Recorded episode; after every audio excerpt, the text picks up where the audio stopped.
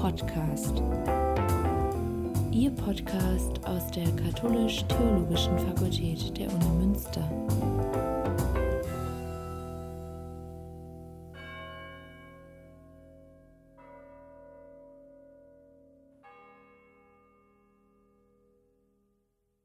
Lukas Billermann ist wissenschaftlicher Mitarbeiter im Dekanat der Katholisch-Theologischen Fakultät.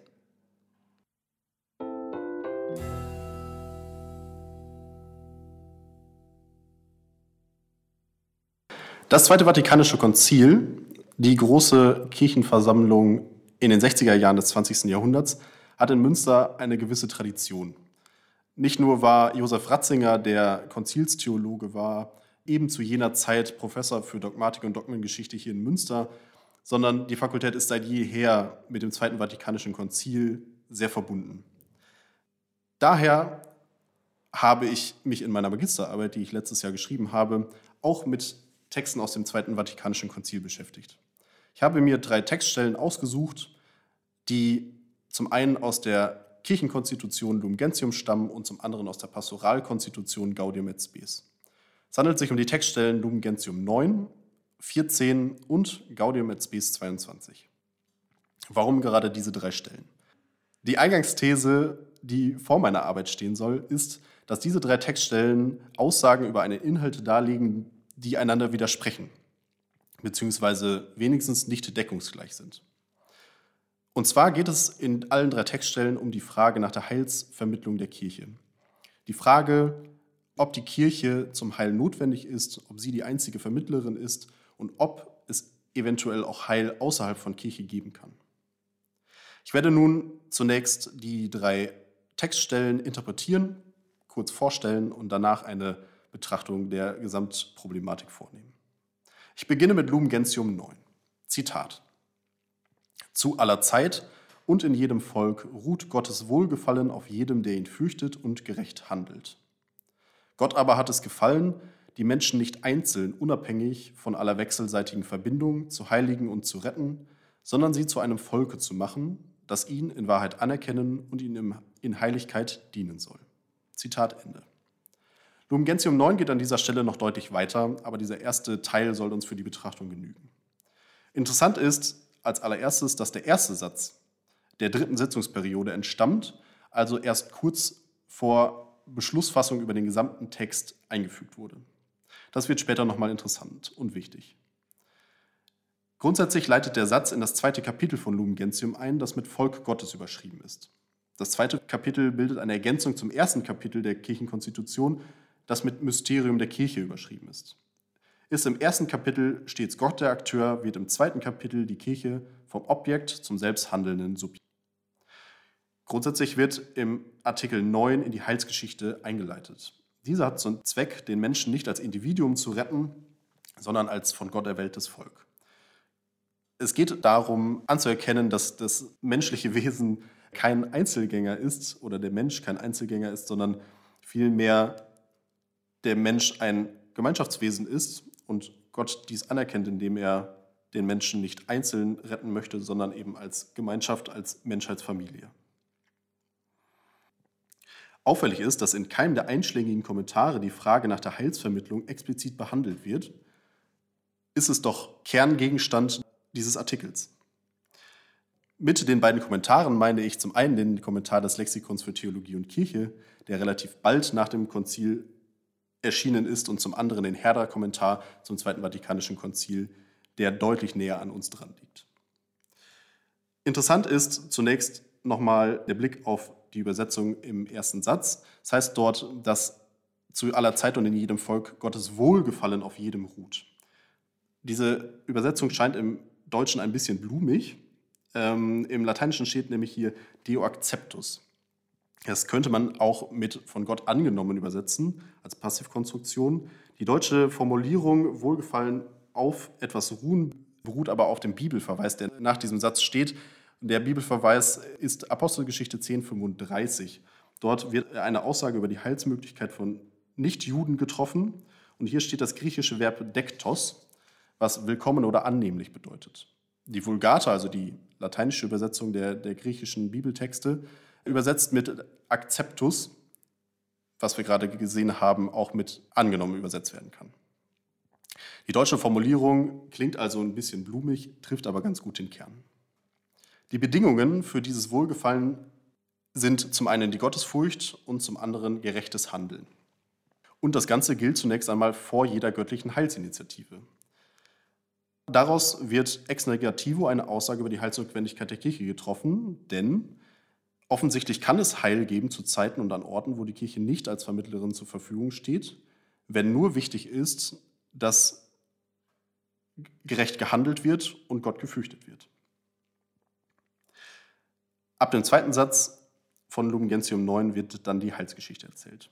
Gott erwählt sich ein Volk, das mit ihm in eine Beziehung tritt und Empfänger seiner Heilsinitiative wird. Hier tritt eine Unterscheidung zutage.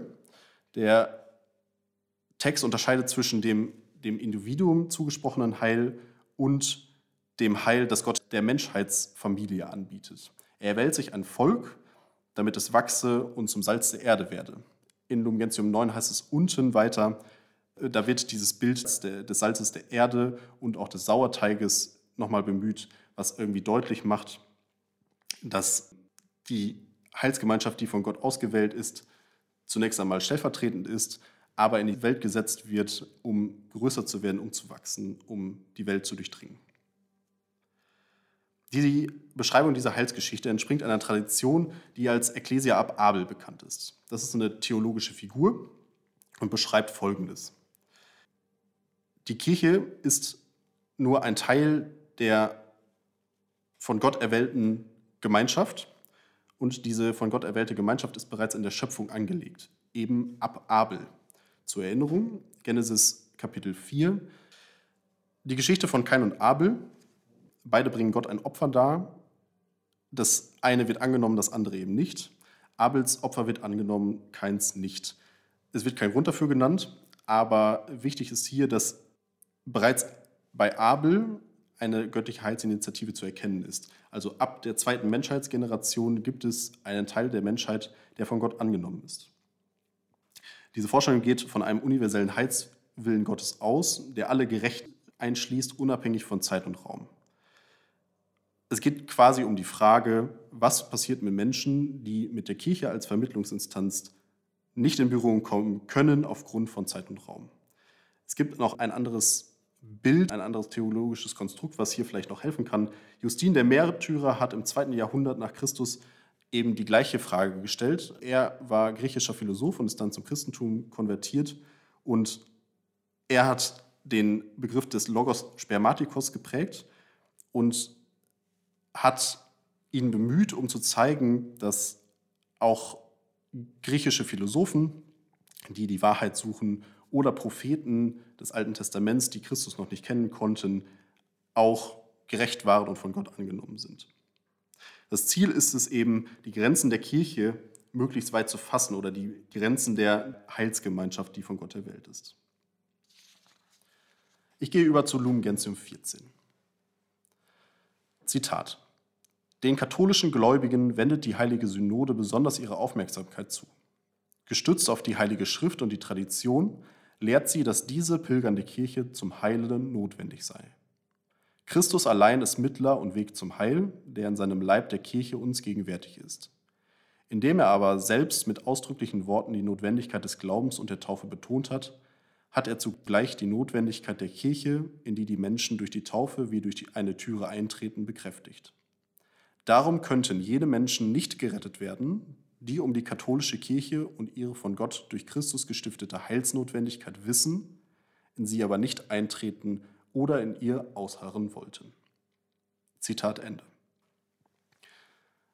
Hier liegt ein ganz klarer Heilsexklusivismus vor. Wer nicht zur Kirche gehört, kann nicht gerettet werden und ist draußen.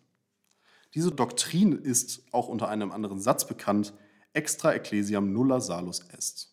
Dieser Satz stammt aus der Feder des Origenes, und wurde dann auf dem Konzil von Florenz von Papst Eugen IV. in seiner Bulle Cantate Domino als Dogma festgeschrieben.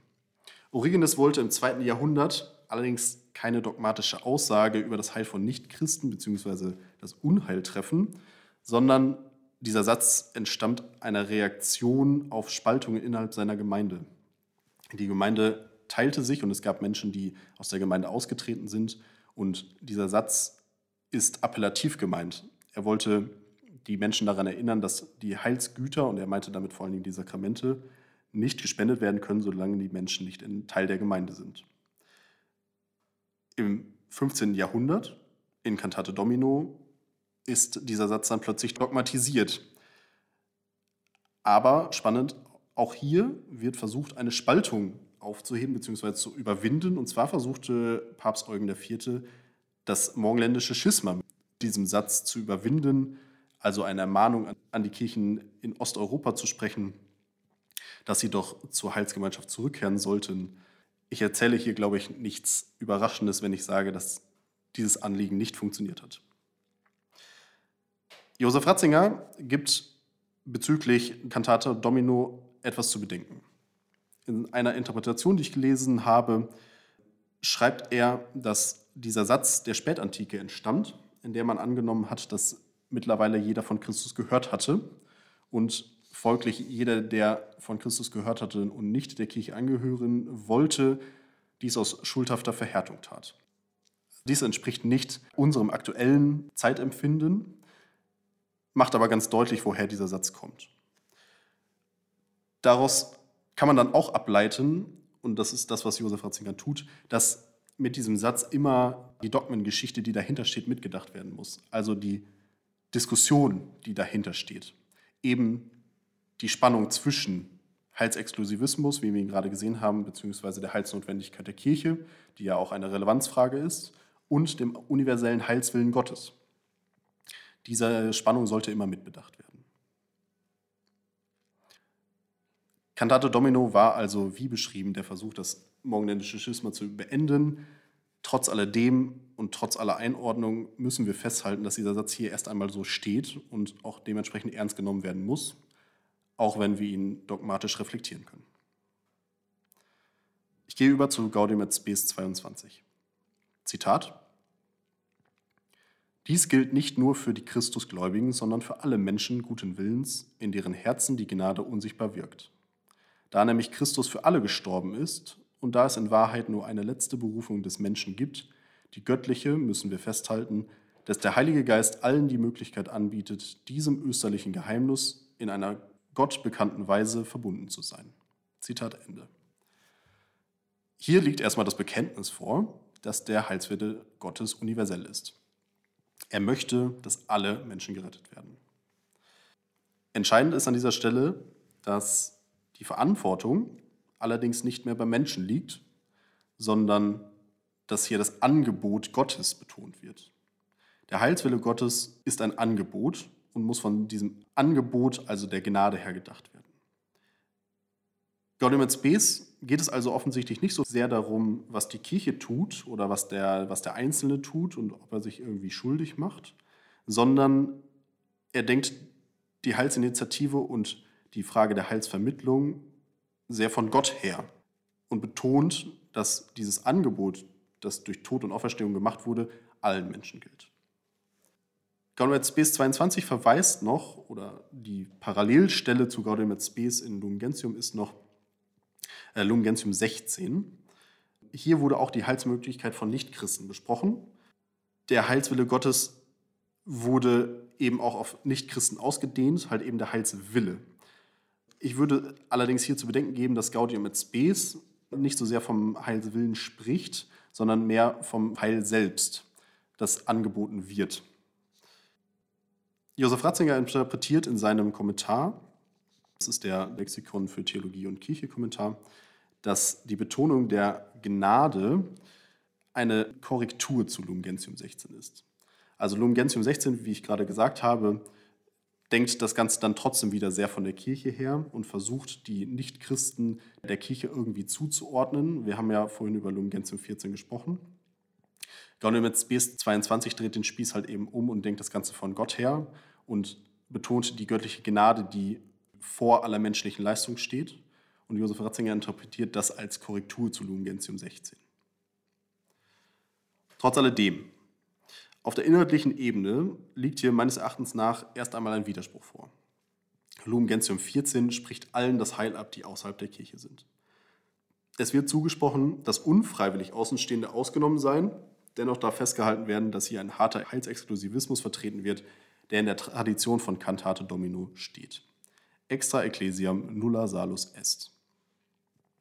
Gaudium et Spes 22 betont, dass Gott allen Menschen das Heil anbietet, auf sichtbare oder halt eben unsichtbare Weise. Und Lumen Gentium 9 spricht allen das Heil individuell zu, die es sich durch gerechtes Handeln verdienen und Gottesfurcht und beschreibt danach die Bedeutung der Kirche in der Heilsökonomie. Das ist ein anderes Wort für Heilsgeschichte. Die Frage ist, was machen wir jetzt damit, mit diesem Befund? Die Texte entstammen alle einem einzigen Konzil. Es waren dieselben Bischöfe, dieselben Konzilsväter, die alle diese Texte verabschiedet haben. Haben sie einfach unsauber gearbeitet? Ist das niemandem aufgefallen oder war es ihnen egal? Meine These ist eine andere. Ich würde sagen, dass hier eine spezielle Art der Kompromissbildung vorliegt. Max Seckler hat 1972 einen Artikel vorgelegt, in dem er äh, drei Formen von Problemlösung vorlegt. Diese drei Lösungen sind zum einen der Oktroi, der Mehrheitsentscheid und der Kompromiss. Oktroi, man kennt im Deutschen das Verb oktroyieren, das ist von oben auferlegt. Also die Entscheidung eines Oberen, eine in Anführungsstrichen Chefentscheidung.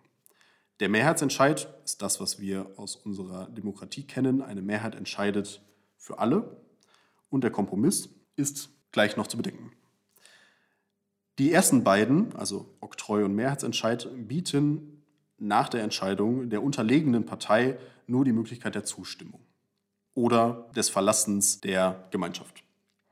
Der Kompromiss allerdings öffnet eine Tür, dass möglicherweise beide oder noch mehr Seiten zufriedengestellt werden können. Ich möchte nicht unerwähnt lassen, dass auf dem Konzil natürlich am Ende des Tages durch eine Mehrheit entschieden wird, aber vielleicht der Weg bis dorthin eine Kompromissbildung darstellt. Für den Kompromiss spricht außerdem, dass zu bedenken gegeben wird, dass Wahrheitsfragen, und darum geht es ja natürlich in den lehramtlichen Texten, zumindest von ihrem Selbstanspruch her, dass Wahrheitsfragen nicht durch eine Mehrheitsentscheidung gelöst werden können. Also nicht durch ein Quorum, wie Max Eckler sagt, sondern ein Kompromiss kann eben dort entscheidend werden, wo Gewissen an Gewissen stößt, Freiheit an Freiheit. Der Kompromiss hat den Vorteil, dass das Gegenüber und seine Position in einem Kompromiss immer anerkannt wird. Seckler unterscheidet zwischen zwei Arten von Kompromissen, einem Sachkompromiss und einem dilatorischen Kompromiss. Der Sachkompromiss entsteht, wo beide Parteien zur Lösung beigetragen haben und eine Lösung entsteht, die für beide in Ordnung ist. Ich sage es mal ein bisschen umgangssprachlich, man trifft sich auf der Hälfte. Diese Art von Kompromiss bindet beide Parteien sehr eng an diesen Kompromiss, weil ja beide dazu beigetragen haben. Der dilatorische Kompromiss dagegen ist die Entscheidung, dass man nicht darüber entscheidet. Zumindest nicht zum jetzigen Zeitpunkt. Klingt ein wenig seltsam, ist aber gängige Praxis in allen Vertragssachen. Man bemüht sich um Formulierungen, die niemandem auf die Füße treten. Das ist vor allen Dingen dort interessant, wo der Zusammenhalt der Parteien das wichtigere Gut ist als der Inhalt selber. Eine Alternative innerhalb des dilatorischen Kompromisses zur Nichtklärung kann auch das Einweben von sich widersprechenden Aussagen sein, sodass beide Parteien Textpassagen haben, auf die sie sich im Nachgang berufen können. Und meine These ist, dass genau das hier vorliegt. Das wäre eine ziemliche Neuerung der Konzilsgeschichte, denn auf dem Ersten Vatikanum beispielsweise wurde noch ein Sachkompromiss getroffen. Nehmen wir hier die Unfehlbarkeit. Auf dem Zweiten Vatikanum war aber das Taktieren zwischen progressiven und konservativen Kräften so groß, dass selbst die Betitelung des Konzils als Pastoralkonzil am Anfang für die Progressiven gut war, weil es um die Hinwendung zur Welt gehen sollte, und am Ende für die Konservativen, weil man froh war, dass keine dogmatischen Festlegungen passieren würden. Diese Form des Kompromisses erschien scheinbar als die beste Lösung. Seckler nennt diese spezielle Form von Kompromiss den Kompromiss des unvermittelten kontradiktorischen Pluralismus. Und meiner Darstellung nach liegt eben bei den Textstellen Dum Gentium 9, 14 und Gaudium et Spes 22 eben dies vor. Interessant ist noch, Lumen Gentium 14 war bereits im allerersten Entwurf der Kirchenkonstitution enthalten. Von diesem allerersten Entwurf ist sonst sehr wenig übrig geblieben, denn der erste Entwurf wurde ziemlich verworfen nach der ersten Sitzung. Gaudium et Spes 22 ist Ausdruck des pastoralen offenen Charakters von Gaudium et Spes, also der Pastoralkonstitution. Und, folgt meiner Interpretation Ratzingers, ein Korrektiv zu Lumen Gentium 16. Allein das schon, also dieses Korrektiv, diese Korrigierung, man muss bedenken, dass Gaudium et Spes nach Lumen Gentium verabschiedet wurde, impliziert ja bereits einen Widerspruch oder eine Änderung. Offenbar wollte man Lumen Gentium 14 und auch die Einordnung der Nichtchristen von Lumen Gentium 16 nicht einfach so stehen lassen. Die Konzilsväter waren offenbar der Ansicht, die Gnade oder das Heilsangebot stärker zu betonen, sei wichtig. Ist es in Lumen Gentium das Handeln des Menschen, was entscheidend ist, um das Heil erlangen zu können, findet man in Gaudium et Spes eine Subjektverschiebung vor, hin zu Gott. Wir haben gerade schon den Kommentar von Josef Ratzinger angesprochen, dieser Kommentar endet mit dem Aufruf, dem Gedanken von Gaudium et Spes mehr zu folgen, was eine klare Interpretation des Gesamtkonzils ist, weil es halt eben die Texte vorher in ein gewisses Licht rückt und eine gewisse Entwicklung zu erkennen gibt. Dieser Interpretation muss man sich allerdings nicht anschließen. Meines Erachtens nach bedeutet die Betrachtung, die wir gerade vorgenommen haben, der drei Konzilstexte als Kompromiss des unvermittelten kontradiktorischen Pluralismus zweierlei. Zum einen, die Interpretation des Zweiten Vatikanums ist alles andere als banal. Gerne wird das Konzil entweder zum regelrechten Hassobjekt traditionalistischer Kreise oder zum hochgelobten Aufbruch sehr progressiver Kreise, denen die Texte nicht weit genug gehen können und den oft zitierten Geist des Konzils beschwören, dem zu folgen ist. Beides ist meines Erachtens nach nicht der richtige Weg. Ich bin ein Theologe des frühen 21. Jahrhunderts. Das Konzil ist für mich bereits einige Generationen her, nach wie vor wichtig, aber in seiner Interpretation darf sich durchaus etwas ändern. Ich bemühe mich darum, das Konzil als das zu nehmen, als das es sich darstellt. Das Konzil ist, neben dem Papst selbst freilich, die höchste Autorität in lehramtlichen Fragen und das Konzil hat Texte beschlossen, die für die Kirche der aktuellen Zeit Relevanz haben wollen. Das Ergebnis unserer kleinen Überlegung hat dabei sehr große Relevanz. Man ist sich zunächst einmal bei einer großen Frage wie der Heilsrelevanz der Kirche nicht endgültig einig. Und meiner Interpretation nach ist das doch erstmal was. Diese Tatsache bietet verschiedene Anknüpfungspunkte in verschiedene Richtungen. Und es spiegelt doch sehr deutlich das Anliegen des Konzils wider, keine lehramtliche Definition vorzulegen, sondern das berühmte Aggiornamento. Diese Spannung aufrechtzuerhalten zwischen universellem Heilswillen und der Heilsnotwendigkeit der Kirche ist ein ganz gutes Bild dafür, die Grenzen des Katholischseins möglichst weit zu halten und die Vielfalt in der Einheit der Kirche möglichst groß sein zu lassen. Zweite Folge. Auf der inhaltlichen Ebene kann man freilich anderer Meinung sein. Mit inhaltlicher Ebene meine ich die Heilsnotwendigkeit der Kirche. Viele Theologen versuchen diese Spannung zwischen universellem Heilswillen und der Heilsnotwendigkeit in Anführungsstrichen wegzubügeln. Zumindest ist das mein Eindruck. Ich meine damit Formulierungen wie, dass die Heilsnotwendigkeit nicht ohne den universellen Heilswillen sinnvoll denkbar ist und das mag vielleicht sogar stimmen, aber ich halte das für eine sehr spekulative, nahezu anmaßende Aussage. Denn rein theoretisch oder rein logisch gesehen ist es selbstverständlich denkbar, dass es außerhalb der Kirche kein Heil gibt und dass die Heilsnotwendigkeit der Kirche in seinem Heilsexklusivismus richtig liegt. Aber das ist nicht wünschenswert. Und daher wäre mein Vorschlag, das Ganze ein wenig vorsichtiger zu formulieren und zu sagen, dass die Heilsnotwendigkeit nur unter der Würdigung des universellen Heilswillens proklamiert werden sollte. Lumen Gentium 9 und die Ecclesia ab Abel bieten hier vielleicht ein ganz schönes Narrativ, an dem das ganz gut erläuterbar ist. Die Kirche ist nach kirchlicher Lehre heilsnotwendig für das Menschheitsgeschlecht. Sie ist Teil der Sammlungsbewegung, die durch den göttlichen Heilswillen ausgelöst wurde.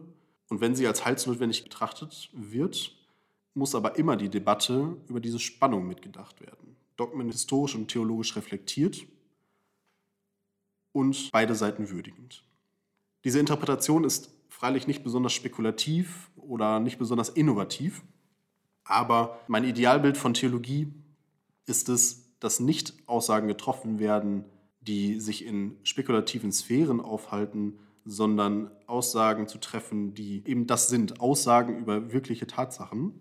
Und vorsichtige Aussagen sind mir hier deutlich lieber als spekulative Konstrukte.